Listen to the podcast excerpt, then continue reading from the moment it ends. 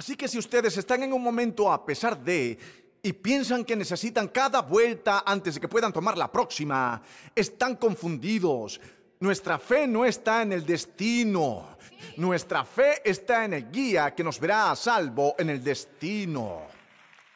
Así que escribí una declaración que, que, ustedes pueden tener gratis. No les cobraré regalías, ni siquiera tienen que darme crédito.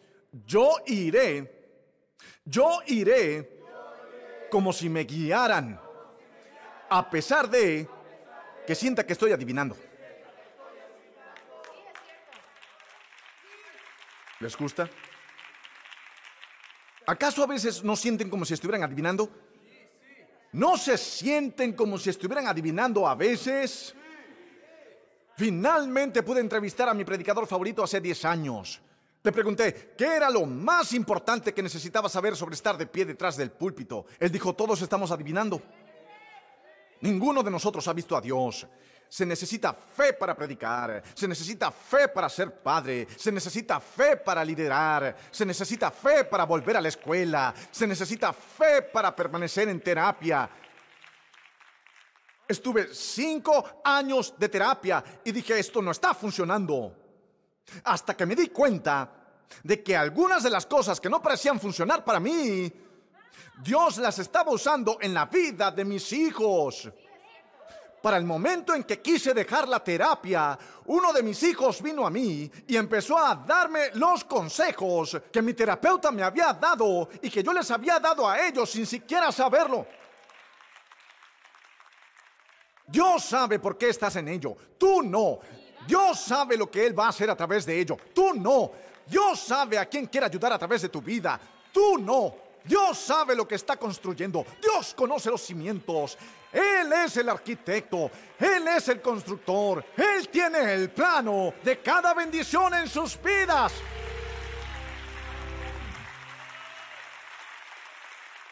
Él tiene el propósito. Él dibujó el cuadro. Oh, siento que estoy predicando esto para ayudar a alguien a saber. Que pueden ir sin saber. Que pueden contribuir sin saber. Que pueden seguir predicando mientras la gente se va, que simplemente pueden hacerlo, que pueden simplemente vivir, que pueden simplemente alabar, que pueden simplemente testificar, que pueden audazmente sujetar el altar y decir para Dios yo vivo. A pesar de, digan, a pesar de, por fe, a pesar de. Si Dios los tiene en un momento a pesar de ahora mismo, donde su verdad dice una cosa, pero su tienda dice otra cosa, pueden permanecer justo en la promesa a pesar de que no tengan pruebas. ¿Para quién es esto? Yo me quedo en esta promesa en ausencia de pruebas.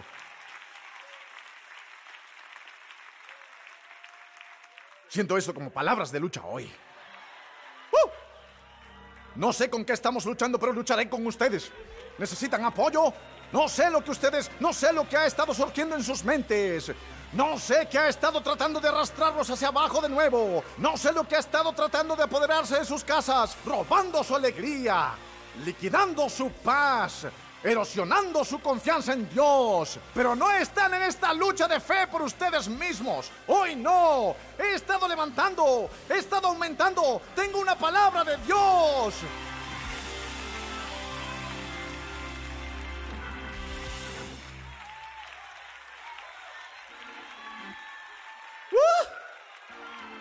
A pesar de que caminé por el valle de sombra de muerte, no temeré mal alguno, porque tú estarás conmigo. Tengo una vara, tengo un bastón, tengo bondad, tengo misericordia y habitaré en la casa del Señor para siempre.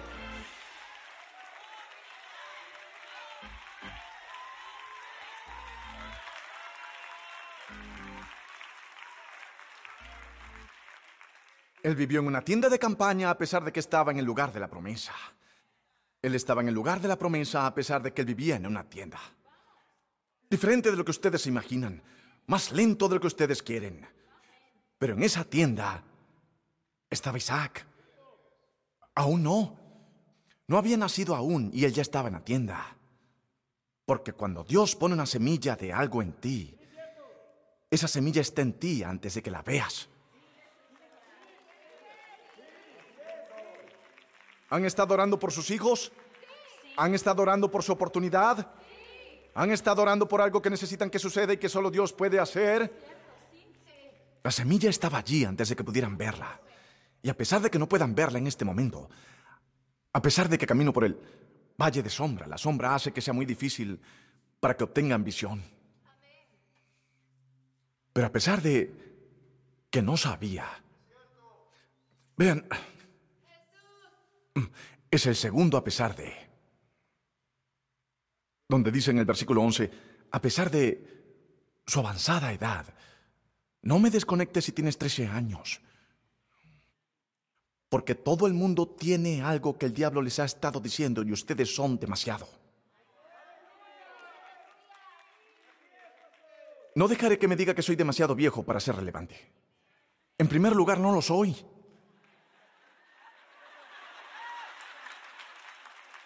Bien, no me hagan hacerlo de nuevo. sí, lo entendimos bien la primera vez, así que dejémoslo así. Y, y, y, con todo, él me dice que soy demasiado estúpido. Él me dice que soy demasiado estúpido. Me dice que soy demasiado campesino. Lo hace. Me dice que soy demasiado raro. Me dice que soy demasiado andrajoso. Me dice todas esas cosas. Pero vean lo que la Biblia dice que Dios hizo por Abraham. ¿Haría esto por ustedes también? Por la fe, Abraham, a pesar de su avanzada edad, y de que Sara misma era estéril, recibió fuerza para tener hijos. Se convirtió en padre. Tengo que leerles lo que la Biblia dice de él. Cambien al siguiente verso. Se convirtió en padre de muchas naciones, vivió como un nómada. Y así que de este solo hombre, vean lo que la Biblia dice de Abraham, ya en decadencia. Eso se trata de cómo la gente los verá. Eso se trata de cómo la gente los verá. Eso no es lo que Dios dijo de Abraham. Mira a ese nómada viviendo aquí en esta tierra prometida, pensando que pertenece aquí. Él está él está ya en decadencia. Sí. La próxima vez que alguien trate de limitarlos, porque he tenido gente que me ha dicho que era un mal maestro de la Biblia, he tenido gente que me ha dicho que no estaba hecho para ser pastor, he tenido gente que me ha dicho que no sería capaz de hacer un nuevo sermón cada semana, todo eso. Y desearía haber sabido este sermón para decir en ese momento, Dios sabe, ustedes no. No lo saben. Ni siquiera yo lo sé. Así que Dios sabe a dónde van a pesar de que ustedes no. Así que síganlo, paso a paso. Dios sabe lo que les ha dado, a pesar de que sean demasiado, lo que sea, viejos o jóvenes. Eso dijo Timoteo, soy demasiado joven. Pablo dijo, no dejes que te menosprecien por tu juventud. Sé ejemplo al creyente en vida, amor, palabra, fe, piedad y pureza. No dejen que nadie ponga sus demasiado en ustedes. Porque ellos no saben se han divorciado demasiadas veces. Piensen cuánto han aprendido que puede ayudar a otros que pasan por el divorcio. No han pagado la colegiatura, bien podrían enseñar la clase. Oye,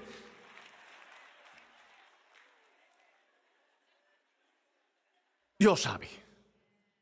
Tú no. Dios sabe. Tú no. Y aún el, el pasaje que, que no nos gusta predicar mucho porque dice que Abraham tomó a su hijo Isaac y lo puso en el altar y él pensó que iba a tener que matar a su único hijo, aún después de esperar 25 años. Ese es el tiempo que pasó entre que Dios lo habló y él lo vio. Renunciamos demasiado rápido. Tenemos mentalidades de microondas y servimos a un Dios de olla de cocción lenta. Así que pueden ser más lentos de lo que querían. Pero de este niño Isaac vinieron las naciones que habitarían esta misma tierra en la que Abraham estaba viviendo.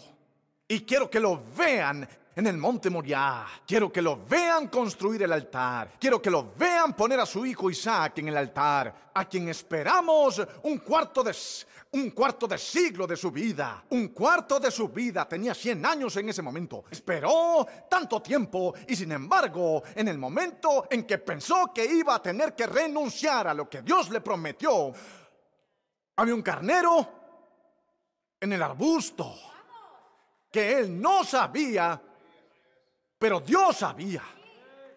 Y Dios sabía el momento en que Carnero tendría que estar en el arbusto para que Abraham hiciera el sacrificio. Lo que ha sido retenido de su vida, lo que parece que está detrás de sus vidas, lo que parece que el enemigo lo ha sacado de sus vidas. Pueden confiar lo suficiente en el tiempo de Dios en este momento para saber que Él sabe. Él sabe lo que necesito, cuándo lo necesito. Y si no vino aún, no era tiempo aún. Pero alguien que sabe que es tiempo, por fe, para que ustedes den el siguiente paso cuando no pueden ver más allá, levántense y denle a Dios alabanza.